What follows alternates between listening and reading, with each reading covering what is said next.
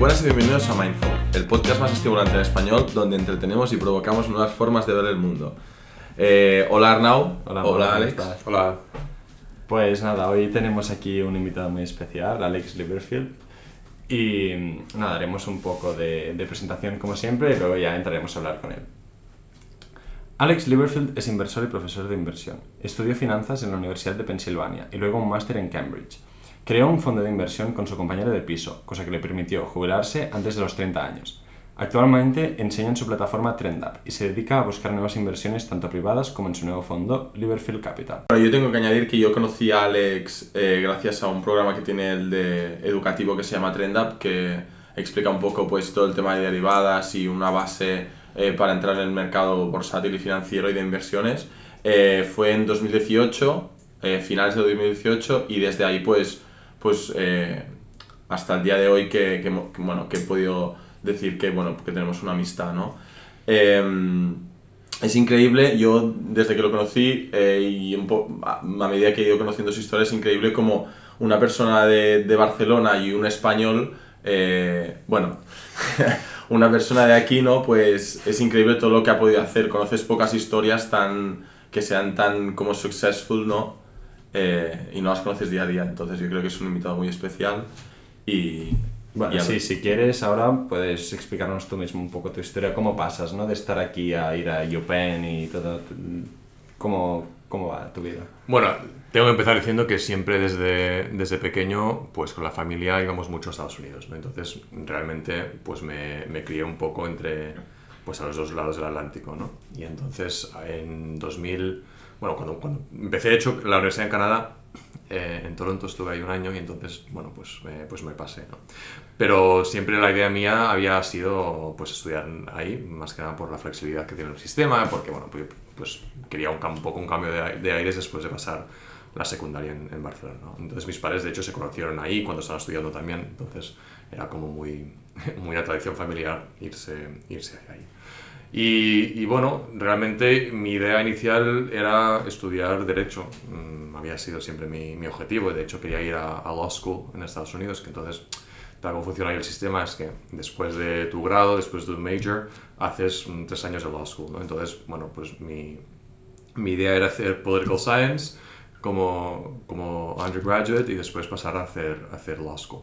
Pero, pues bueno, circunstancias de la vida, cuando estaba allí en, en UPenn, eh, pues bueno, tenía un, un compañero de, de piso que vivimos ahí los dos, en, bueno, con otro, con otro tío que estaba, bueno, un personaje, pero con, con, con este otro, em, pues sí que com- compartíamos eh, un interés por, por los mercados financieros, por la bolsa y tal. Para mí había sido un poco un hobby, es verdad que a los 14 años, cuando tuve mi primer cumpleaños, mi, mi abuelo me regaló eh, un, pues un portfolio de, de acciones. Yo quería una PlayStation, me acuerdo en ese momento, y el tío me, me dio un sobre con eso. Pero bueno, pero de hecho gracias a eso, pues bueno, pues ya, ya tenía un- como un interés, como una, como una exposure en el mercado y pues durante toda mi adolescencia, digamos que pues iba mirando, iba, iba siguiendo los, los valores, cómo iban los fondos y tal. Bueno, en fin, que ya tenía un poco esto que se, había desarrollado ese interés. Y entonces con, con con mi, con mi de piso, pues bueno, teníamos, eh, vimos que, que podíamos hacer algo juntos en el sentido de invertir juntos. Y entonces abrimos un- una cuenta, eh, una joint account, o sea, una cuenta común entre él y yo. Y nada, era un hobby. Y íbamos haciendo y tal. Pero esto era mm, inicios, a finales del 2000 2008, inicios del 2009. Y entonces, claro, era cuando los mercados estaban en, en- en los mínimos relativos históricos de- después de la gran, la gran crisis del 2008, ¿no? después de la caída de Lehman y tal. Y entonces, bueno, pues fuimos desarrollando esto y vimos que nuestros resultados pues se iban muy bien, ¿no? La verdad es que fue bastante espectacular. Y entonces, gracias a eso, empe- o sea, empezamos a tener gente que nos preguntaba, oye, ¿me podéis ayudar a mí? ¿O por qué no me invertís esto? ¿Por qué no me tal? Y así es cuando empezó un poco la, pues la, la, la idea de, oye, ¿y si, y si empezamos a aceptar clientes o, o- o a dar, o a dar consejos o a, ¿sabes? hacer como una especie de financial consulting. Pero ninguno de los dos nos habíamos planteado eso. O sea, él quería hacer investment banking y yo, yo aún- aún tenía el, el objetivo de law school, ¿no? Entonces, bueno. Pero, claro, la gente te lo pide y es un poco como, las, como las, los negocios, ¿no? Em- em- empiezan. Un poco cuando ves que hay demanda, que la gente te viene y dices, bueno, pues, pues vamos a vamos a, a considerarlo. Y, y, bueno, pues a partir de ahí em, también tuvimos la suerte de que, de que la familia de, de mi co-founder estaba en el mundo financiero y por tanto fue relativamente fácil decir, bueno, pues vamos a mm, intentar hacer una estructura legal para eso y, y vamos a intentar, bueno, pues, pues a ver si los clientes les interesa. ¿Qué pasa? Que nuestros clientes eran básicamente la gente que nos había dicho esto inicialmente, pues eran compañeros de, de la universidad y por tanto gente con cuatro duros, ¿no? Pero, eh, pero la familia de, de, él y a partir de todo el networking que hacíamos con esta gente, pues bueno, pues sí que, que empezamos a acceder a, a perfiles más, eh, más successful. Entonces la gran pregunta típica es decir, bueno, pero ¿cómo consigues estos perfiles? ¿no? Claro. Porque, porque unos chavales de 20 y pico años, pues que consigan, nada, 20, 20 o 21, ¿no? Que teníamos, o ni eso. Que consigan conseguir, pues, pues inversiones que no eran, no eran de 10.000 euros, ¿sabes? Que empezaron a ser, a, ser, a ser significativas. Y es una cosa que me he planteado muchísimo y creo que, que viene pues, a raíz de dos, de dos factores, ¿no? El primer factor es todo el tema en UPenn, ¿no? Es una universidad, pues bueno, que tenía un prestigio, sobre todo en el mundo financiero, muy alto, entonces era como, mira, estos dos pues son los, los futuros grandes, ¿no? Y entonces, bueno, pues bebíamos un poco de este, de este prestigio eh, y era un poco más fácil entrar en ese sentido, pero sobre todo el, el factor 2 es que era 2009 y veníamos de un, una crisis, no solo evidentemente de los, de los mercados, sino de toda la estructura financiera. ¿no? Entonces la gente, eh, los inversores no confiaban en las tradicionales firmas de inversión, porque había hecho un desastre. Lehman Brothers había caído y había básicamente eh, went bankrupt, ¿no? O sea, se quedó Sí, sin, sin, sin- con- sí, bancarrota, ¿no? Y arruinó muchísima gente, muchas otras, mm, muchas otras firmas de inversión estaban con unas rentabilidades súper negativas, nadie había em, pues hedgeado el riesgo y por lo tanto la gente yo creo que estaba un poco buscando pues soluciones nuevas, ¿no? Un poco de, bueno, a ver quién, quién, qué new players pueden venir a, a- al, al sector y, y revolucionarlo un poco. Y evidentemente para nosotros era mucho dinero, para ellos no. Entonces cuando, cuando tú tienes clientes que son gente pues bueno, pues bastante em, em, affluent, ¿no? Con, con bastante patrimonio, pues bueno, si te dan eh, 200 mil dólares, pues para ti es una barbaridad. Cuando empiezas un fondo, para ellos pff, no. ¿sabes? y, y así fue un poco como... Entonces, bueno, no sé si queréis preguntar algo, o sea, No, no, sí, podéis- que- vale. sí, sí. Pero entonces eh, la, la gracia fue que teníamos un track record que iba, que iba subiendo, es decir, nuestras, nuestras, nuestra performance realmente era buena, ¿vale? Y, y, y claro, la gente comparaba lo que estaba pasando con nuestro fondo que había empezado nada, a principios de 2009 con todos los otros fondos que había disponibles que pues acarrearon unas pérdidas enormes porque claro, habían, habían sufrido en, ¿no? en, en- en la crisis. Entonces, bueno, pues como no teníamos este bagaje negativo, pues tuvimos la suerte de que nuestra performance era también siempre bastante eh, espectacular, ¿no? Entonces, bueno, a partir de ahí, como em, es como el mundo del arte, ¿no? Que la gente valora un- un- una mm, obra de arte respecto a, sobre todo teniendo en cuenta quién la ha tenido antes, ¿no? Quién es el propietario de esta obra. Pues los fondos a veces pasa un poco algo similar, es decir, quién son los clientes existentes. Y como había gente que tenía cierto prestigio, que se conocían entre ellos y tal, pues bueno, era también una manera de, de bajar un poco la barrera de, de, ¿no? de a ver quién son esta gente, hacerlo más fácil y, y tal. Por tanto, yo creo que todo eso combinado, pues bueno, fue que la cosa fue, mm, hizo que pues, creciera muchísimo más rápido de lo que nos um, hubiéramos imaginado y que nos planteáramos en serio decir, oye, pues quizá nos podemos dedicar a esto. ¿no? Sí, que el Law School ya... Y el dejando School queda, que quedó pospuesto, me acuerdo que cada año iba renovando con un- la web que es para Entry Law School, que se llama LSAC, pues cada año tenía que renovar el, el, no sé, mi perfil. Porque aún tenía la esperanza de, bueno, esto, todo esto es un- puede, puede fallar y... y- Claro. Pero no. Entonces, bueno, pues se quedó ahí eh, pospuesto y, y y nunca, nunca llegué a ir, ¿no? Pero, pero sí, básicamente esta es un poco la historia de, de- del génesis de- del fondo. Es- es- yo para mí, desde que te conozco, me- es muy interesante o me- muchas veces me he intentado imaginar cómo, o sea, cómo una persona, porque claro, yo tengo 22, o sea, más o menos soy un poco mayor, un poco más mayor de lo que tú eras cuando lo creaste, pero, pero claro, yo me, yo me, me imagino hablando con gente eh, tan importante a nivel eh, americano, digamos, y con, hablando de, de tantas cantidades de dinero tan grandes, y a veces me pregunto, digo, guay, ¿cómo, o sea, cómo es la relación con este tipo de gente y cómo, o sea, lo hemos hablado varias veces tú y yo de cómo, de, de la habilidad esta que vas a desarrollando, supongo, a lo largo del tiempo, de hablar y tratar con este tipo de gente, ¿no?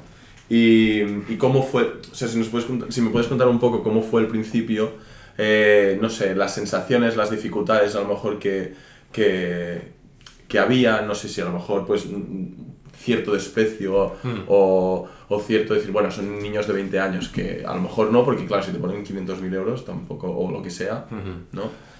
Em, es una gran pregunta y, y realmente yo creo que, que no es, no es no- o sea, no- esto pasa en otros sectores, por ejemplo, en el sector de tecnología o de venture capital o de startups, em, tienes gente de 60 años invirtiendo grandes cantidades ah, en, en- Jóvenes, en- en críos de 20, ¿vale? Porque tienen una idea que les parece interesante. O sea, esto pasa en sectores en los que mm, bueno, se presupone que hay un talento joven y tal, que, que- que quizá, eh, bueno, pues que hay potencial ahí.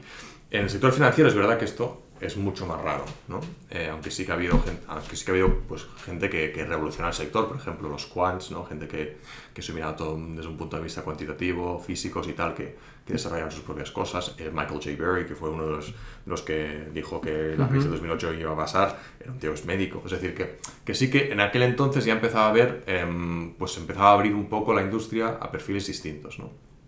Y yo creo que la juventud en este, en este caso, pues in- incluso jugó a favor nuestro, porque, por eso, porque se habían quemado ¿no? de, de- de los, de los gestores tradicionales.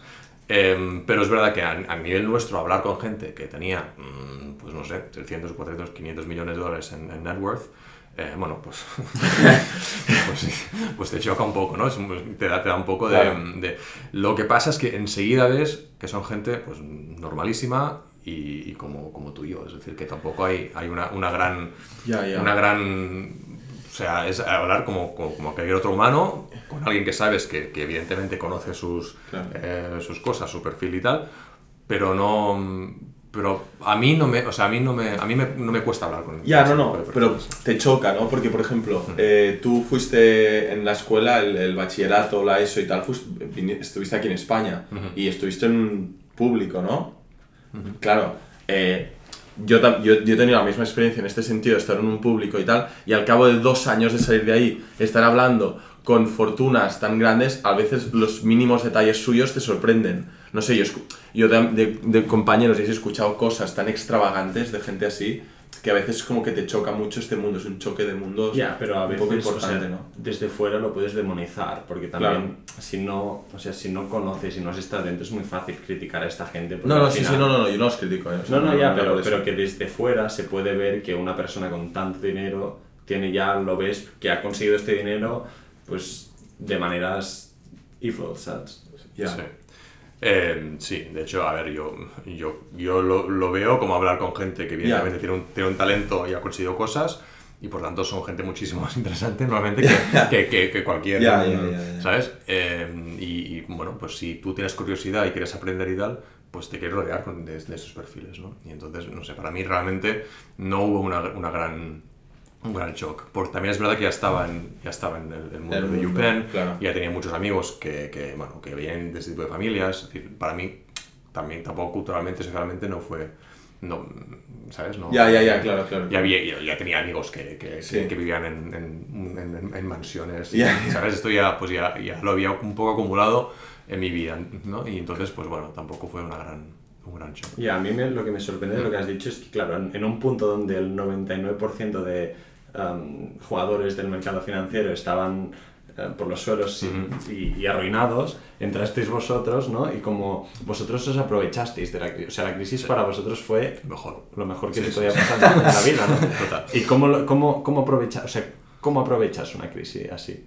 Em, pues bueno, pues eso, ¿no? Tienes que ver cuál, cuál- cuáles son los cambios de tendencia que hay, ¿no? Entonces, pues yo creo que había habido un, un miedo... Bueno, se había desprestigiado todo lo que era el, el- el- el- ¿no? gestor tradicional, porque se había visto que lo que hacían incluso algunos, algunos bancos o algunas eh, investment firms habían incluso jugado en contra de sus propios clientes, ¿no? Es decir, que estaban apostando eh, a la contra en algunas cosas que ellos vendían a sus propios clientes. Es decir, que había una- un, un sentimiento de corrupción y de deslegitimación del sector enorme. Entonces, claro, si tú ibas y proponías algo distinto, pues bueno, pues también, también conectaba con, con, con la trend que está, que está apareciendo. claro, hay un cambio de tendencia, la gente se arruina, entráis vosotros con este nuevo, como nueva cara, ¿no? ¿Y cómo, cómo lo hacéis? ¿Qué hacéis? Ya te digo, el primer, a ver, nuestra idea inicial era, em, cambió, ¿vale? Es una cosa que en, el mundo de, investment management no quieres, no quieres hacer porque se llama style drift y siempre da un poco de miedo cuando, cuando prometes una, eres una cosa en enero y eres otra en abril, ¿vale? Esto no, no va bien. Pero claro, estábamos pues aprendiendo mientras hacíamos, ¿no? Y cambió un poco en el sentido de que empezamos a, em, a, a, focus, a concentrarnos en todo lo que es eh, el espacio de los derivados, y espacio de, de, cómo... De cómo, o sea, nuestra visión en ese momento era el mercado está extremadamente infravalorado, o sea, lo que se dice en inglés, throw the baby with the bathwater, es decir, que básicamente em, hay muchas, muchas acciones, por ejemplo, muchas compañías que se han sobrevendido de manera extrema, simplemente porque, porque todo está bajando, ¿no? Entonces había, había muchas oportunidades y nuestra manera de hacerlo era decir, oye, vamos a aprovecharnos de eh, pues la volatilidad que hay en el mercado, ¿vale? Para, em, y para además acentuar el, nuestro, nuestros posibles em, profits, ¿vale? Sí, hablar un poco de, de, cómo se hizo esto, pero bueno. Em, entonces, como era algo interesante, yo creo que la gente empezó a verlo como, como, algo positivo. Dicho esto, hay muchísima gente que también podría em, decir un poco lo mismo. De hecho, en el mundo de los startups, por ejemplo, hay muchísimas compañías que hacen cosas muy similares y una puede, pues, pues quizá levanta 300 eh, millones y la otra 50 mm, de su abuela. ¿vale? Es decir, que, que, depende mucho de cómo se vende y de quién hay detrás y de, cómo, y de la suerte que tienes también. Y entonces yo creo que algo que un factor absolutamente clave fue que nuestros primeros dos inversores eran gente potente, porque los conocíamos, ¿vale? Entonces esto fue una manera de, que, se abrieran las puertas de manera... Esto, plus toda la Claro, porque al final si tampoco tienes, o sea, por mucho contacto que tengas con esta gente, si no les das resultados... Correcto, sí, sí, sí, no, no, claro, los resultados estaban, estaban sí, acompañaban. ¿no? Entonces yo creo que todo el factor, resultados, la gente que ya conocíamos y el, y el UPenn, todo esto fue que bueno, hizo que, bueno, que las cosas fueran bien. También es verdad que tampoco queríamos hacer una cosa muy grande y de hecho la, la, aún, aún mantenemos en gran medida esta filosofía, es decir, no queríamos hacer una cosa de masas es decir, con tener 10, 11, 12 inversores potentes, eso es mucho mejor, a mi entender, que no tener 300 mm, medios, ¿no? Entonces, bueno, yo creo que eso también ayuda porque no, no, o sea, no, no quieres crecer tampoco en, a nivel de, cantidad, sino a nivel de, de, calidad, ¿no? Y, y, lo que es muy importante para mí, yo creo que ha sido una de las, de las mm, fuentes de éxito más importantes, es conocer realmente quién son tus clientes y quién son tus inversores, ¿no? Y, pues, y si, por ejemplo, Em, yo a veces tengo que ir a, a Dubai porque tenemos inversor ahí. Y bueno, pues cuando vas ahí, sabes cuando el día que llegas, pero no sabes el día que te vas a ir. Porque este hombre, bueno, pues eso es muy, típico de la cultura árabe, ¿no? Muy relationship oriented y esto, bueno, pues estar ahí, conocer a la familia, estar ahí durante dos o tres días, donde no se habla de nada de finanzas ni nada de inversión. Y bueno, pues el cuarto día, pues el, tema aparece, ¿no? Tener pocos inversores permite que tengamos este tiempo para hacer este tipo de cosas. ¿no? Si tuviéramos 10.000 mm, personas, pues yo no puedo estar pendiente de cada una de ellas. ¿no? En cambio, cuando tienes pocos, bueno, pues sí, pues y al final acabas desarrollando unas relaciones que, son, bueno, pues que, que hacen que, que, se desarrolle una, una lealtad. Y eso yo creo que también es muy, muy, muy importante. Cuidar, cuidar tus primeros inversores y, y cuidar esas relaciones hablas mucho de, de, cómo, de cómo aprovechar una crisis y bueno, siempre se lea por todos los sitios de cómo, de cómo las crisis son una buena oportunidad para, pues para empezar, para ver eh, pues a lo mejor qué se puede mejorar, porque ha habido la crisis, qué se puede mejorar, eh, a lo mejor hay bueno, muchas oportunidades, ¿no? ¿Tú ves, por ejemplo, alguna similitud de la crisis del 2008 con las cosas que están pasando ahora? Porque ahora también se habla que va a venir una crisis, una crisis muy complicada, hemos tenido todo esto del COVID, eh, está, hay mucho debate sobre la impresión de dinero, tanto en, el, en, Estados Unidos como aquí en el Banco Central Europeo. ¿Cuál es tu visión en él? ¿Cómo ves esto? A ver, realmente son- yo creo que son dos crisis extremadamente distintas entre sí, porque de- de- en, en su génesis y en la reacción y en cómo se han, cómo se han, ¿no? pues cómo se han intentado los, los gobiernos reaccionar a ello. ¿no? En 2008 y 2009 era una cosa de, de- interna del sistema financiero que, pues bueno, que se habían hecho muchos excesos y, y, y se bueno, y hubo un problema de, de, de liquidez, ¿no? Y la manera que se reaccionó a ello es tapar el parche. Estados Unidos sí que, sí que fue rápido. En Europa fue un desastre.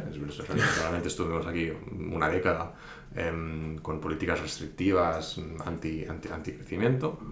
Y en cambio esta, pues bueno, como las lecciones aprendieron del anterior, pues ha hecho extremadamente al contrario, ¿no? Hasta un punto de, que entonces puedes tener repercusiones negativas, como, como estamos viendo con la inflación, ¿no? Y con la devaluación del dólar, por ejemplo. Sobre todo en Estados Unidos, bueno, se ha, optado por una política extremadamente em, generosa, ¿no? A nivel, a a nivel monetario, en una crisis que no, o sea, que no era consecuencia de, las finanzas, no era un problema interno de la economía. La economía iba bien. Era es una cosa que nos hemos creado nosotros mismos con las políticas anti-COVID que, se han, que, que se han llevado a cabo. ¿no?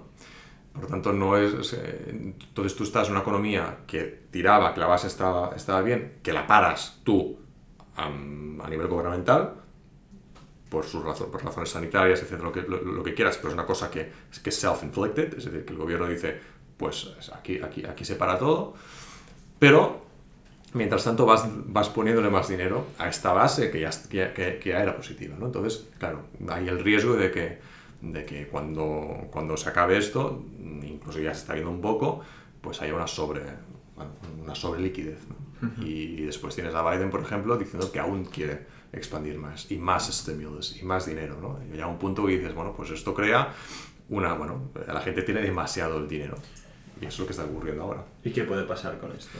Pues bueno, ya estamos viendo que los assets, ¿vale? es decir, los, las- los activos, están carísimos.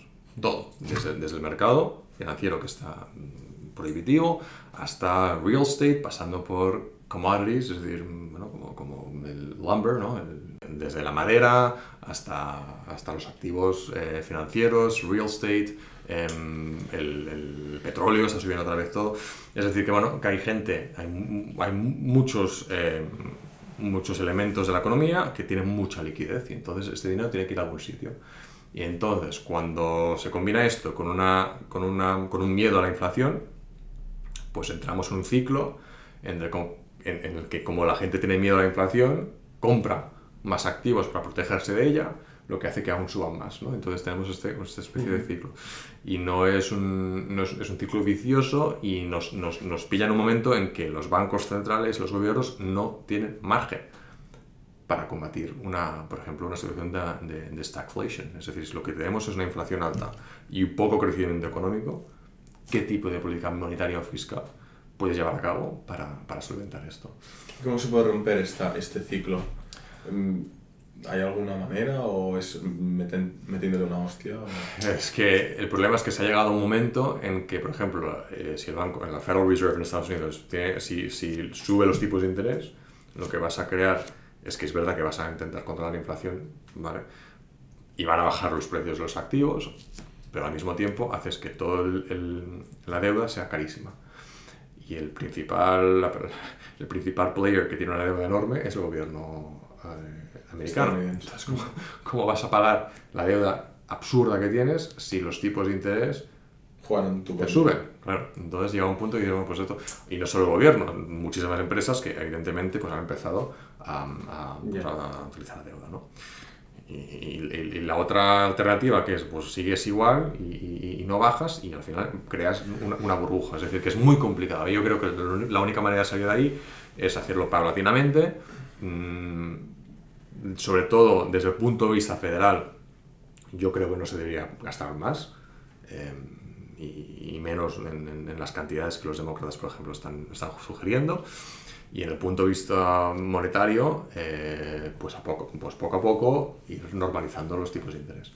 Y así a ver si se puede salvar un poco. ¿vale? Claro, es que yo leí en un artículo, creo que era, a ver si lo entendí bien, que decían que están en un punto Estados Unidos que si sigue así, el dólar, o sea, si, si siguen con las mismas políticas, el dólar dejará de ser una moneda tan dominante porque al cabo de los años o al cabo del tiempo tendrá un valor mucho más bajo comparado con otras monedas. Pero que si intentan cambiar eso, tienen tanta deuda pública que tampoco se... O sea, que lo que harían sería que lo- la deuda pública del Estado nadie la comprara. Entonces tiene tanta deuda pública que tampoco pueden hacer esto porque nadie la querrá comprar, solo se la compran a ellos mismos. Entonces es o se cargan el mercado de los bonos del Estado o se cargan el dólar. Entonces es, está un poco... Es, es lo que sí, exacto, es lo que comentaba un poco, ¿no? de, de este impasse, que, impasse que, que hay, en el que es muy difícil salir. Pero, a ver, y el tema de que eh, Estados Unidos se, agua- se ha aguantado en, los últimas, en las últimas décadas por, mm, básicamente, porque hay inversores internacionales que compran e invierten en Estados Unidos. Y por lo tanto, compran dólar, porque también es la World Reserve Currency y todo se compra con dólar, ¿no? Si el, el, ¿no? la moneda reserva global eh, deja de ser el dólar, hay un problema enorme. No creo que pase, porque tampoco creo que haya una alternativa em, que, que- que- que pueda hacer frente al dólar hoy mismo. De momento. De momento, ¿vale? Pero bueno, las cosas pueden cambiar y pueden cambiar muy rápido. Lo que pasa es que aparte de eso, es que tiene Estados Unidos, que es una economía que ahora mismo vive, em, y, y no es solo de ahora, sino que mm, venimos arrastrando esto desde el 2009, yo creo. Vive de em, una política monetaria muy, muy laxa y de inversores internacionales. ¿vale? Hay gente que quiere invertir, en Estados Unidos, invertir en Estados Unidos y comprar dólares. Si esto deja de pasar, la economía americana que se, que se sustenta en el consumo interno, básicamente, pues eh, tiene problemas graves. Porque ahora mismo interesaba al mundo ¿no? que los americanos, los consumidores internos americanos, compraran cosas. Y, y es así, ¿no? Y se basa la economía en comprar, en comprar, en comprar. a- a- es mayormente a crédito. Y, y bueno, pero claro, si dejas de, de dar crédito a todo esto y, lo- y los, los precios empiezan a, a subir porque el dólar baja, mm, pues el consumo se para. Y si se para el consumo americano, se para el, el mercado laboral, se para la economía y tiene un problema muy grave. ¿no? Entonces yo creo que, que, que se tiene que re- la economía americana tiene que enco- encontrar pues bueno, mm, avenues ¿no? de, de producción real que no sea simplemente el consumo interno. Claro. Es, que, es que no puedes aguantar esto. También un- un- una diferencia que, que se ve bastante clara aquí comparado con lo que comentabas antes del 2018, es, hay dos, del 2008, perdona, que claro, el 2008 tú veías, pues por ejemplo, assets eh, mm, infravalorados, donde podía haber una buena oportunidad para coger buenos Todos, rendimientos. o sea, todos. La gran mayoría. El bueno, 95% todos. estaban Exacto. Y ahora es como todo lo contrario. Es como que es muy difícil encontrar algo que, que pueda mm, tener una buena rentabilidad, ¿no? Y esto, claro, es un problema para mucha gente. Bueno, para, para todo. Para todos. Eh, y, y sobre todo para la industria de, de- de active management, ¿no? que dice la industria de inversión. Eh, es muy difícil eh, encontrar, encontrar assets que, que- que sean atractivos ahora mismo, porque todo el mundo está compitiendo por lo mismo. ¿no? Eh, Por ejemplo, en Estados Unidos, eh, cuando hay un, un real investment, un real estate deal, ¿no? algo de, por ejemplo, un, edificio que sale a la venta. Pues bueno, eh, lo que antes tenía pues quizá dos o tres ofertas, ahora tiene 200. ¿vale? Y, y se, acaba, se acaba vendiendo ese edificio por quizá el 30, 40, 50% más caro que el precio de salida. Claro, esto mm, es un, es un problema. Claro. ¿vale? Porque es que no hay nada, no hay nada para encontrar. Y los inversores individuales, pues aún lo tienen más, más complicado, porque solo pueden acceder a eh, acciones bueno, pues públicas, ¿no? Y, y es verdad que la gente dice, ah, pues cómprate un, un ETF, ¿no? Un, un, eh, bueno, un índice, ¿no? Y ya está, y inviertes eso y, y tranquilo. Y eso es verdad que ha funcionado muy bien desde el 2009, porque ha subido la bolsa cada año. Pero cuando, cuando esto no pasa así, cuando, cuando las bolsas bajan, los mercados bajan, esta, estos ETFs que compran, estos índices, bajan también. Y entonces se quedan con, un- con un, problema. Claro, bueno, y, y yo lo que voy a comentar que es, es un problema porque, eh, claro, mm, todo, o sea, todo lo que hagas, todas las opciones que tienes, si, si te compras un, un asset, si te compras un inmueble, por ejemplo, lo que sea, eh, sabes que lo estás comprando a lo mejor muy, muy alto, muy, muy caro. Pero por otro bando, también, si te guardas el dinero y guardas cash, también en principio se, se va a devaluar, sí o sí. Bueno. Entonces, es, Claro, esto es, esto es la, esto es una la idea, ¿no? decisión muy, muy. Claro, ¿qué haces si no? Ya, yo también, yo también creo que, que, que se ha exagerado em, el potencial de la inflación, en cierto modo, es decir, la inflación está y existe, em, pero inicialmente era sobre todo en activos. Y por tanto era un ciclo, un ciclo vicioso en que la gente, porque tenía miedo a la inflación, compraba más activos, lo que hacía que, subía, que subieran más. Pero lo que ha pasado también, sobre todo, es que tienes, tienes una básicamente las clases media altas y altas de las sociedades occidentales, em, pues han, han tenido una capacidad de ahorro enorme. En 2020 y en 2021, porque no podían hacer nada, no se podía gastar dinero en nada. ¿Vale? Entonces te encuentras con que cuando la economía empieza a reabrirse tal, bueno, pues gente que tiene, no sé, 50, 60, 70 mil euros ahorrados, porque no han hecho nada, no gastaban nada, y empiezan a comprar. ¿no? En Estados Unidos mm, aún más. Y lo que pasa es que cuando tienes esto, más un- unos tipos de interés que son mm, ridículos, pues la gente lo que mira es exclusivamente el pago mensual de la hipoteca. ¿no? Entonces lo que está pasando en el mercado inmobiliario es esto, ah, bueno, esto me cuesta, no sé, pues 1.200 dólares al mes. Ah, vale, pues bueno, pues pongo aquí los 80.000 que tengo ahorrados y después pago 1.200. Y nadie se plantea que esta casa quizá la estás comprando, yo qué sé, pues a, a medio millón de dólares, cuando hace cuatro años estaba a 200. Ya. Porque, bueno, la gente mira el, el- ¿no? el pago mensual. Y eso, bueno, esto desvirtúa eh, pues una, un- una normal price allocation, ¿no? Unos precios que tengan sentido. ¿no? Y, ahí- ahí yo creo que, que puede haber un problema porque se pueden, pueden estar generando burbujas. Claro, ¿y tú crees que puede que haya una burbuja que dentro de un año explote y vuelva a pasar lo mismo que el 2008? Iba a decir ojalá, pero, queda, muy mal decir, porque claro, el problema es que cuando hay una burbuja y explota y una crisis, pues hay Hay mucha gente que, que, que hay muchas oportunidades y yo creo que, que está- a, a nosotros nos interesaría que hubiera esto, pero por otro lado mm, causas una- un, ¿no? un problema real a muchísima gente. Eh, y, sube, y sube el paro y la economía se resiente y es un problema, ¿no? Pero, pero el capitalismo tiene fluctuaciones y lo que no tiene sentido es, es que siempre se intenten evitar. Lo que no puedes es evitar siempre el, el, el, el- downside de, de un ciclo, porque entonces no, no creas unos ciclos mm, que sean saludables. ¿no? Claro, porque ahora nadie sabe lo que va a pasar, ¿no? O sea, venimos de, de una economía mundial que está parada, sea, parado, es decir, un- una, una cosa nunca vista en ese sentido, en esta escala, en el que la bolsa, mientras tanto, pues iba subiendo y que los assets iban subiendo. El paro subía y los activos subían y todo subía. Y dices, bueno, esto no tiene ningún sentido. Es decir, una economía normal, cuando hay fluctuaciones de este tipo, pues bueno, hay años buenos, la mayoría, de hecho miras históricamente y como el sistema actual eh, ha, cre- ha creado una, una, un- pues una riqueza enorme en, en la gran mayoría de sociedades, eh, y bueno, si tienes un par de años en que quizás tienes recesiones, pues eh, es que es lo que hay. Lo que no puedes hacer es que cuando hay un, cuando hay un, un empieces a, a, que no exista, porque entonces el crecimiento mm, siguiente no es real y se, y se, y se sustenta pues, en- en unos soportes muy, muy débiles y, y falsos. Claro. Interesante, interesante.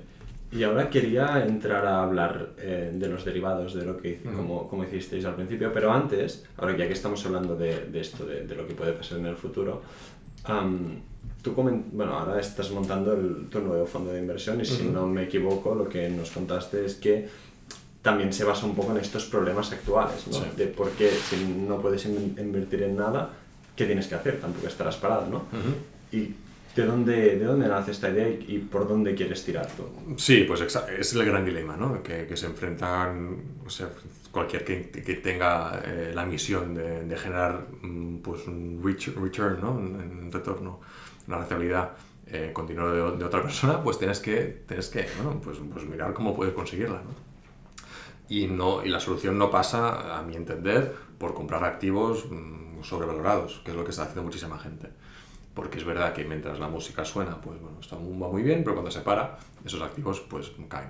Entonces, mm, eh, Liverfield Capital se centra en tres grandes áreas, ¿no? Eh, que, que intenta buscar, mm, que intenta separarse de, de- de- de esta, esta trend de, hiperinflación de activo.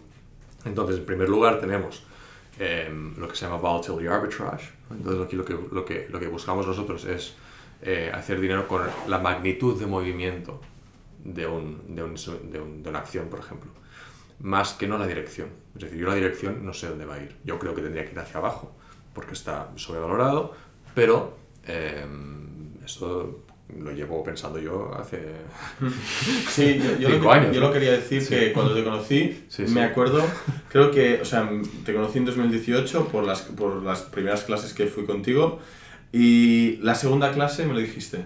No, tiene que haber una crisis, no sabemos cuándo, a lo mejor finales del, principios del 2020, no sé qué. Bueno, que de hecho pasó. y de hecho pasó. 2020 la No, tuvimos, sí, pero sí duró, duró dos semanas, ya, ¿sabes? Sí, sí, pero sí, Eh, sí, me acuerdo que ya llevas, bueno, pues desde, que te conocí. Sí, sí, un sí. nivel de pesimismo ya. Bueno, a ver, claro, yo, claro, yo, me, yo, me, yo, yo entré en el mercado en 2009 y cuando comparas las, las valoraciones que teníamos entonces con lo que hay ahora, es que, es que no, no tiene ningún sentido, ¿no? Em, entonces, bueno, yo sí, ya- yo estoy de acuerdo que eso llevo, llevo diciendo mucho tiempo. Por tanto, ya he llegado a un punto que dices, no voy a... Porque, porque no, no funciona empezar a jugar a corto, empezar a, a short este, mer- este mercado y esperar que, bueno, que, que se corrija, porque mientras tanto va subiendo y tienes un riesgo ilimitado hacia, hacia arriba. ¿no? Entonces, por tanto, lo que, lo que tienes que hacer es buscar alternativas. Y entonces, lo de volatility arbitrage, es decir, vamos a eh, intentar predecir la magnitud del movimiento, sea hacia arriba, sea hacia abajo. Por tanto, nos, nos mi- miramos más en, en eso, ¿no? en, el degree de, movimiento de- de- de- del- precio y que no en, qué dirección, si hacia, hacia, hacia, arriba o hacia abajo. Y esto se hace sobre todo a partir de derivados. ¿no?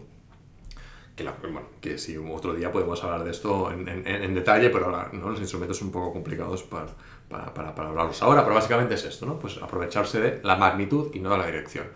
Pero en segundo lugar tenemos todo lo que es eh, eh, global opportunities.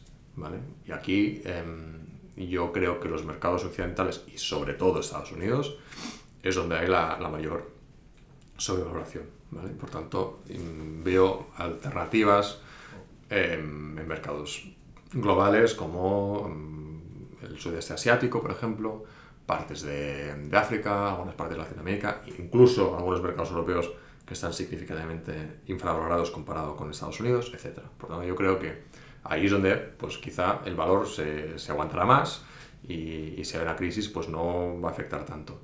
Lo que pasa es que el seguimiento del mercado americano es tal que cuando baja la, bol- la bolsa americana, baja la europea, por ejemplo, siempre, bueno, el 95% de los casos, aunque partan de, de, de evaluaciones muy distintas, que es absurdo, ¿no? pero bueno, es así. Por tanto, bueno, tienes que protegerte mirando otras cosas. Y la tercera, y la tercera área que está relacionada con esta es todo lo que es el mercado inmobiliario alternativo. ¿no? Entonces buscar, eh, porque comprar una casa, o comprar un edificio, comprar un... eh, esto está ya extremadamente sobrevalorado. ¿no? ¿Por qué? Porque las familias pueden comprar este tipo de cosas. eh, y, y por tanto, como las compran con, con- con un tipo de interés tan bajo, pues, pues, mm, bueno, pues es muy competitivo. ¿no?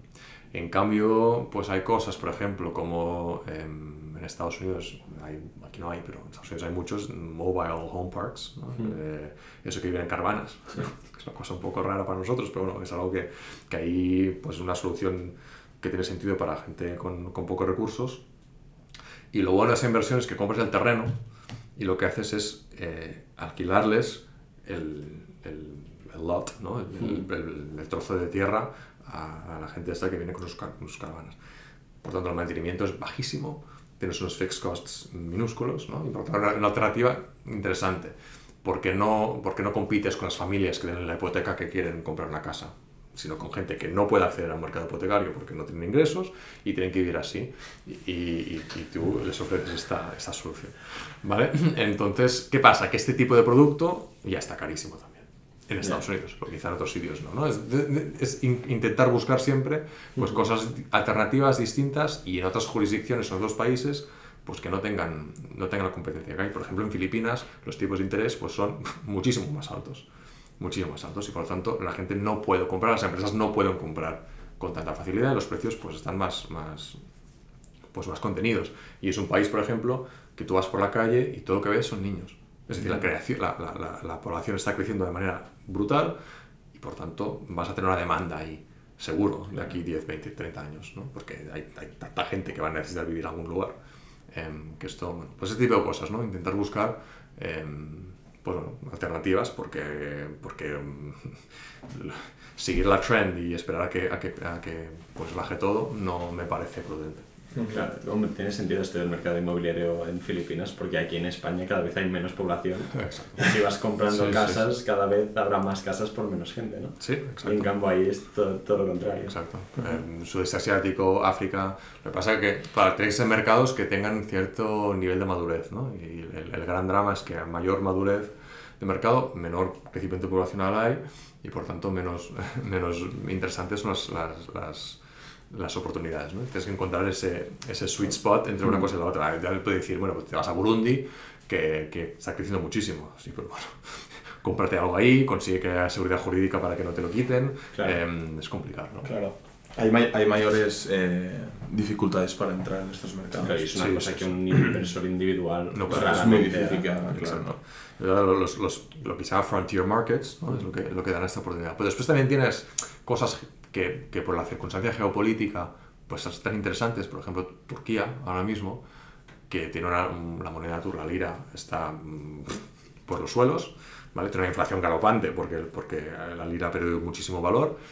Pero bueno, puedes, puedes comprar cosas interesantes ¿no? y, puedes comprar a- edificios en Estambul, en el centro, una ciudad enorme, enorme, eh, que sigue creci- creciendo pues por, por un precio competitivo. ¿no? O te puedes comprar una casa en el, mar, en el mar Egeo, al lado una isla griega en la que la misma casa te costaría tres veces más, pero como está en liras, está súper, ¿no? hay una depreciación. Claro, hay el riesgo político de Erdogan, etcétera, etcétera, etcétera. Pero bueno, a veces las oportunidades están en crisis, ¿no? Y cuando las crisis no, no las dejan existir porque los gobiernos están em, pues alterando el mercado de esta manera, pues tienes que irte a sitios donde, donde las crisis existen. Vale, perfecto. Pues visto todo esto, ya vamos terminándolo con un tema completamente distinto, porque tampoco estaremos aquí Sí, no. dos horas hablando de, de finanzas, ¿no? Pues quería comentar que, bueno, a ver tu punto de vista y podemos entrar en un poco en un debate, ¿no? Que hace poco en España aquí se ha aprobado la ley de la memoria democrática, ¿no? Que, bueno, se disuelven entidades franquistas, delito, hay el delito de la apología del franquismo, que todavía no está aquí en España, y el- lo mismo del golpe, retiran los honores y medallas franquistas de la guerra civil y tal. Y claro, hay grupos de derechas que están muy en contra, porque dicen, bueno, se limita la libertad de expresión, ¿no? Pero luego grupos de izquierdas que dicen que todavía se queda corto y que se tendría que expropiar aún más, um, bueno, resarcir a las víctimas, etc. Entonces, la pregunta del millón es, ¿crees que la apología al franquismo tendría que ser libertad de expresión o qué es, cuál es el límite de la libertad de expresión? Yo en esto mm, soy un, un, un liberal convencido, yo soy un free speech absolutist, ¿no? Sí, en cierta manera yo creo que yo, yo en ese sentido estoy con el modelo americano de que eh, no tienes libertad de expresión si empiezas a limitarla, mm, aunque, aunque en, pues, en aquellos grupos que no te gusten, ¿no? Y bajo la idea de apología o de hate crime o de tal, pues, mm, pues, pues hay, un, bueno, hay, hay censorship. Y, y no, yo no creo que sea la manera de, de combatir nada. Es decir, cuando tú, a ti te prohíben decir algo o te, o te, o te criminalizan el proceso de una expresión de opinión, pues, pues bueno, lo que haces es radicalizarte más y, y- das más argumentos a aquellos que dicen que, que el Estado está en contra tal y, ¿no? Entonces, bueno, pues, pues parece que, que sus, sus visiones pues tengan más, tengan más... El tema, sobre todo, es que es lo que se llama en inglés una slippery slope, ¿no? Que empiezas, empiezas censurando esto y después acabas cens- censurando cualquier cosa que resulte ofensiva a alguien, ¿no? Y ya vamos, yo creo que estamos yendo hacia ahí como sociedad occidental y a mí me, me asusta muchísimo de que estemos en, en- en- esto, ¿no? De hecho, si tú miras las estadísticas de, de las distintas generaciones ¿no? y preguntas si, me parece en Inglaterra se hizo un estudio hace, hace muy poco, ¿no? de si eh, el Estado debe- debería prohibir o censurar opiniones que, que pudieran ser ofensivas contra, ponga, ponga el colectivo que quieras. ¿no? Y interesante, era interesante que justamente eran en, los, en la juventud, en los grupos de 18 a 25, 25 a 30, donde el porcentaje de gente que decía que sí era más alto, ¿no? mientras que las generaciones eh, más, mm, pues bueno, que habían vivido más, pues, eh, pues no, no, no creían en esto. Y a mí esto me asusta en el sentido de que, de que si tú das este poder al Estado y el Estado ya no está controlado por los tuyos, sino por los otros, pues puedes ser tú la víctima de este tipo de cosas. yo, yo, yo lo que veo es que yo estoy de acuerdo con todo esto que dices, pero yo creo que hay cosas, o sea, también es verdad que ahora se está justificando y que todo, todo el mundo está ofendido por, cual, por la mínima cosa. En Estados Unidos pasa muchísimo y aquí en España también pasa muchísimo. Es como que a la mínima que digan algo que va en contra de lo que tú piensas, así, o es que me ofendo, no sé qué, o cosas así. Pero también creo que hay cosas que realmente, o sea, yo, yo me planteo, con esto del franquismo o con el nazismo en, en Alemania, ¿alguien, o sea, ¿alguien realmente se puede ofender por porque alguien diga en contra del, o sea, algo en contra del franquismo? Bueno, o sea, realmente... gente seguro que sí, sí. pero, vale, pero sí, yo lo entiendo que se pueda ofender. Pero, o sea, no- bueno, no, que coño, no lo entiendo que se pueda ofender cu- cuando es algo que realmente, o sea, afecta a todo el Estado, seas de derechas o no. O sea, que haya un franquismo en España o que haya otro nazismo en Alemania va a afectar tanto a la derecha como a la izquierda. Yo dudo que la gente que sea de derechas, que son principalmente los que se oponen a este tipo de cosas, por privar la libertad de expresión, quieran eh, otro franquismo aquí. O- o les gustaría... Luego sí que se sentirían ofendidos, ¿no? A lo mejor. Claro, pero también hay gente que es hardcore franquista. Vale, pero es que... Vale, pero Y esto esta es- gente también te pueden decir, vale, pues, ¿por qué, me, por qué tienes tu derecho de limitar lo que yo pienso? Pero, pero- pero que esto es, pues que esto es para, para mí, este tipo de gente, o sea, para mí un nazi es un tío que está chalado. Bueno, Bueno, sí, pero Ya, para, para él no. Ya, pero vale, pero, pero como es, pero es, es algo... mm, o sea, es un tío que está... O sea, que no es normal. Claro, que su O sea, opinión no debería para, valer. para mí no, exacto. Yo para mí no. Pero este, ¿dónde- este tipo de mensajes ¿dónde limitas los esto? cambias y tal, y es básicamente lo que diría un funcionario franquista sobre pues un, un independentista, un comunista. Sí, claro, pero- tal. No son normales, no sé, bueno, que a ver, que entiendo lo que Que es verdad que es muy diferente porque... Pero es muy diferente porque... eh, un, Bueno, un- muy un- diferente. Perdona, yo lo que no entiendo es que, por ejemplo, se prohíbe la apología del franquismo y no se, se haga lo mismo con el comunismo. El Vale, comunismo pero vale, una- vale. Bueno, entonces que prohibimos todo. No, pero es que yo ya... No, no, pero vale, está- pero esto ya lo veo bien. El que prohibir, prohibir la apología Las dos cosas. Bueno, pues yo no, porque justamente son este tipo de regímenes los que, los que, los que están a favor de la, de la censura. Ya, pero... Ya, pero... Claro, pero primero tampoco, o sea, tampoco puedes comparar un comunismo con un No, nazismo. di- o di- dile, dile a alguien de Bulgaria a ver qué te dice, o de Rumanía, o de Polonia, o de los países bálticos, en la soviética. Claro, en España es muy fácil porque ah, lo, que- lo- lo que sufrimos fue un franquismo. Pero los países que tuvieron exactamente lo mismo, pero del otro, del otro signo, pues no quieren oír eso, ¿vale? Pol Pot, ¿vale? Comunista camboyano, exterminó a su población. Básicamente, cualquier persona que llevaba gafas, porque era intelectual, cualquier persona que, que- que no, que no trabajara la tierra como los campesinos tenían que hacerlo. Esto también es el comunismo. En España, esto, bueno, como si no existiera. El comunismo es igualdad, es jijijaja, y, no, y el otro es, es- es- terrible. Pues no, las cosas, ambas son terribles, los regímenes autoritarios son peligrosos, y lo que no podemos hacer es prohibir uno y el otro no pasa nada. Y la gente que vaya con camisetas de, de Che Guevara o no sé qué, o, o de Lenin o de Stalin, pues bueno, esto es nada, qué bien.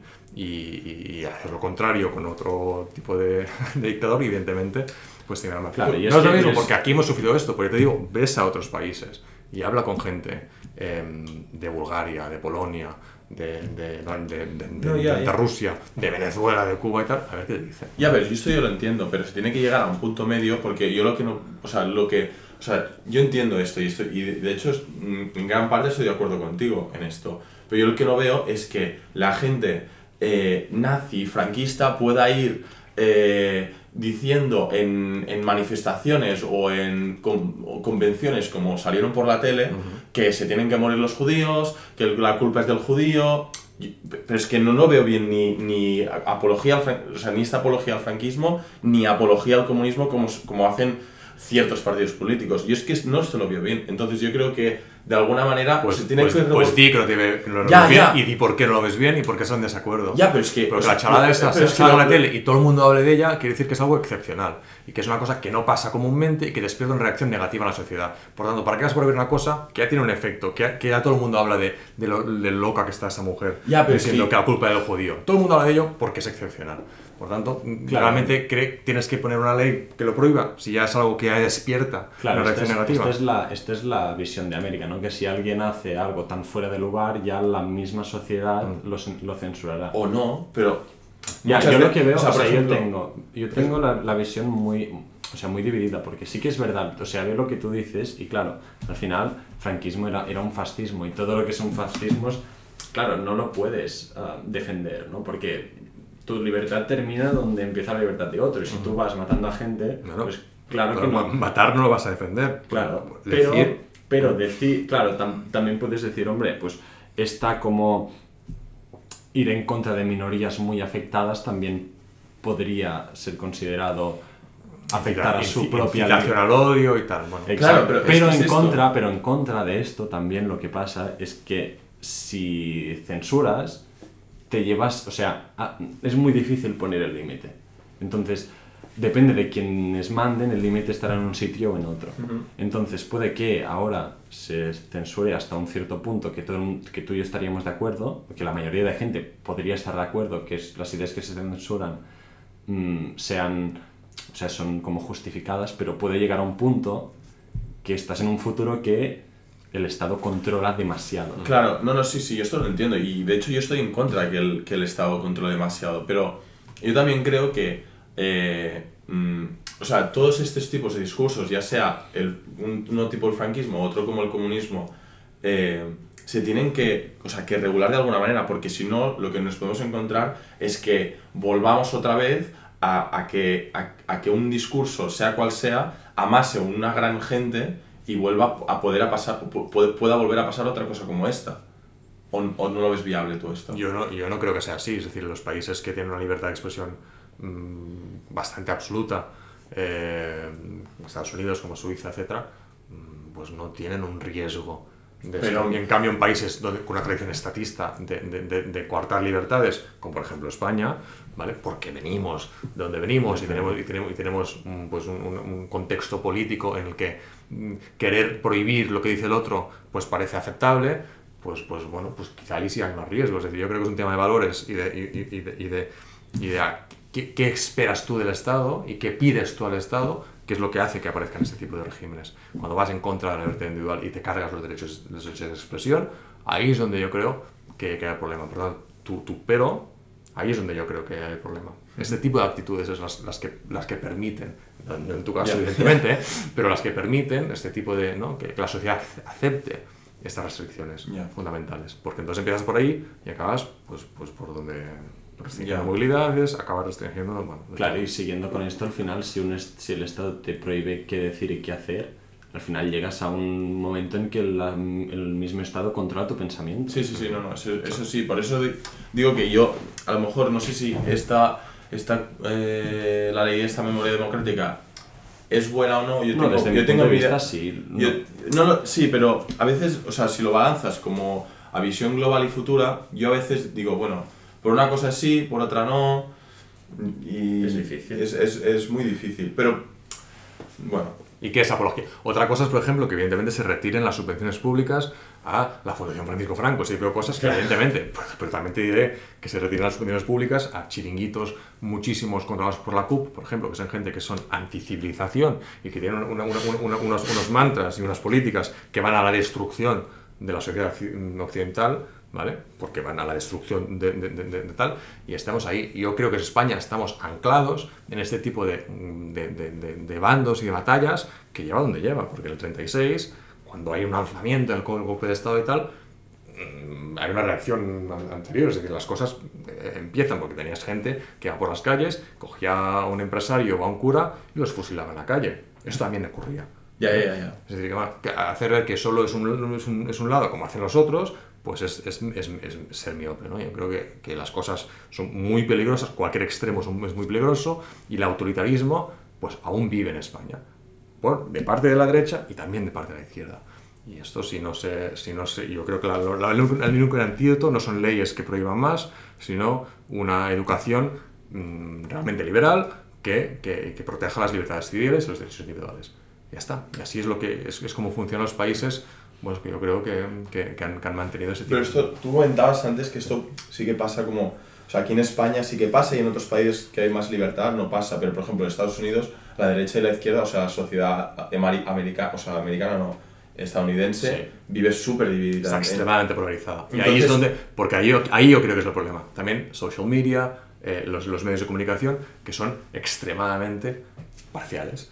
¿Vale? Entonces hemos llegado a un punto en que pues, la sociedad se divide en dos, pues, y, tú escuchas solo lo, lo, quieres escuchar y piensas como, mm, como, tus amigos y, de ahí no sales de tus burbujas. Y a mí esto sí que me preocupa muchísimo más que no que salga una zumbada diciendo que la culpa es los judíos, no sé qué, que no hace caso a nadie, se le ríe todo el mundo en su cara y se acabó. ¿vale? Lo que a mí lo que me asusta es que la, gente en la sociedad no se pueda entender, no se hablen entre ellos porque, porque piensen distinto políticamente. Ahí es donde empieza esa fractura brutal y es donde lleva pues, los conflictos internos bueno, que y es tenemos. que esto aquí en España trae muchos problemas luego, porque no te puedes... O sea, al final, aparte de los problemas individuales, de que, vale, yo si tengo pensamientos de los dos bandos, tampoco me identifico con ni uno ni el otro, ¿dónde- ¿qué haces? Porque los de un lado te dicen del otro y, y Sí, y sí. viceversa. Y lo otro es que si no te pones de acuerdo y hay este, ahora gobiernan unos, ahora otros, ahora unos, otro- ahora otros, al final no haces ningún progreso.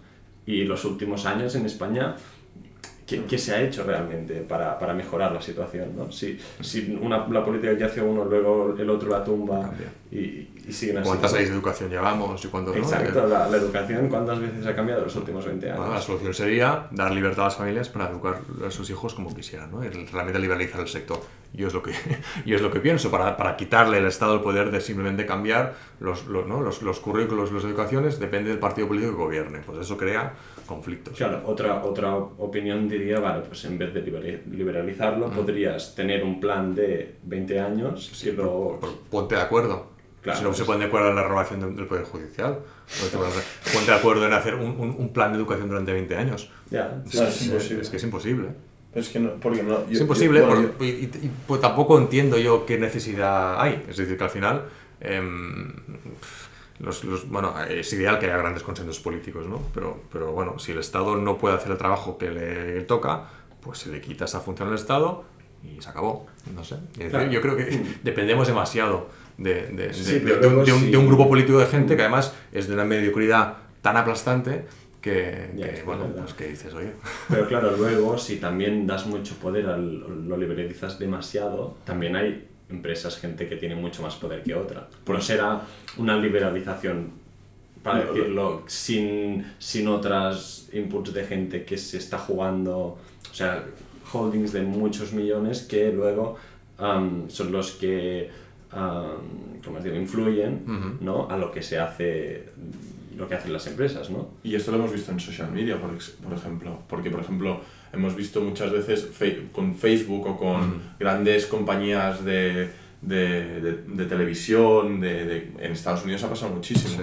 Que al final también, si das mucho poder a, estas, a este tipo de empresas, tienen mucho poder, tienen, yo, yo creo que incluso tienen mucho más poder que el gobierno de polarizar y de, Sí. y de comer el coco en, cier- en cierta mesura a, a, a gran parte de la sí. población. Sí, sí. Entonces, yo creo que es encontrar un poco el punto Pero- medio. pero por- porque se les ha permitido.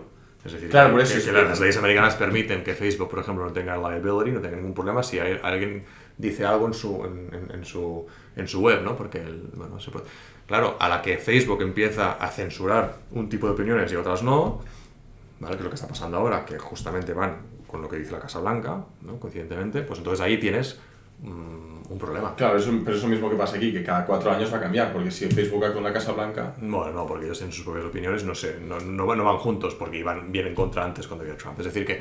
Pero es verdad que dar mucho poder a estas plataformas es problemático. Es decir, ellas yo creo que solo pueden estar libres de, de liability Mm, sí. eh, legal em, siempre y cuando realmente sean neutras. Para que tú empiezas a, los- a- tocar los algoritmos y empiezas a favorecer unas opiniones respecto a las otras, yo creo que, hay, que ahí entramos en, en territorio complicado. Claro, por esto dijo que, que al final una liberalización que sea al final totalmente pura, para decirlo de una forma, tampoco existiría, porque hay, hay personas, Mark Zuckerberg tiene Ujú. mucho más poder que cualquier persona de España, por ejemplo. Ujú. Entonces también, y, y se vio el otro día, vi una noticia que había, no sé en dónde fue, una, una reunión que, bueno, que antes se hacía en Davos de los, no sé si eran los 30 o los 50 más ricos del mundo que controlaban trillones de dólares. Claro, ¿quién crees que tendrá más poder? ¿Lo que sale de la Casa Blanca a los demócratas o todos los 50 más altos de la Forbes Ya. juntos? Pero esto, esto ya se discutió en el, en el siglo XIX, es decir, cuando o en principios del XX pues se, se empiezan a, pasar, a aprobar leyes que van para la protección del mercado libre destrozando monopolios. Es decir, que esto es algo que, que, que evidentemente yo estoy a favor. Tú no puedes ser un mercado realmente libre si eres alguien que, que, que acapara el 80% del market share o tiene un poder enorme de fijar precios, por ejemplo. Esto, esto es evidente. Lo que pasa es que el, el, el argumento contra un, un, un, exceso del gobierno puede ser, bueno, pues las compañías tienen más. Porque a mí una compañía una empresa no me puede poner en la cárcel, no me puede embargar los bienes, no me puede, es decir, que esto es una cosa, un monopolio de la violencia y de, y de, y de, de quitar derechos que tiene, que tiene el Estado y no tiene el Facebook, ¿vale? Es decir, que a ver, que tampoco, que tiene sentido que, que estemos muy alerta a los excesos del Estado claro. porque son quien tiene un, un, un impacto eh, brutal a nivel legal sobre tus bienes y tu vida y tu libertad. Claro. Pues, bueno, pues nada, llevamos ya casi una hora sí. hablando. Podríamos estar hablando de muchas más cosas. No hemos hablado ni de los derivados, ni hemos entrado a tocar el trend up, que ya lo dejamos por... Si lo quieres, bueno, si lo quieres comentar un poco por encima. No, lo dejamos ¿no? para otro día y haremos otro episodio. Vale. Y nada, muchas gracias. Pues por, gracias por venir. venir. Pues muchas gracias. Nos vemos a la próxima. Perfecto.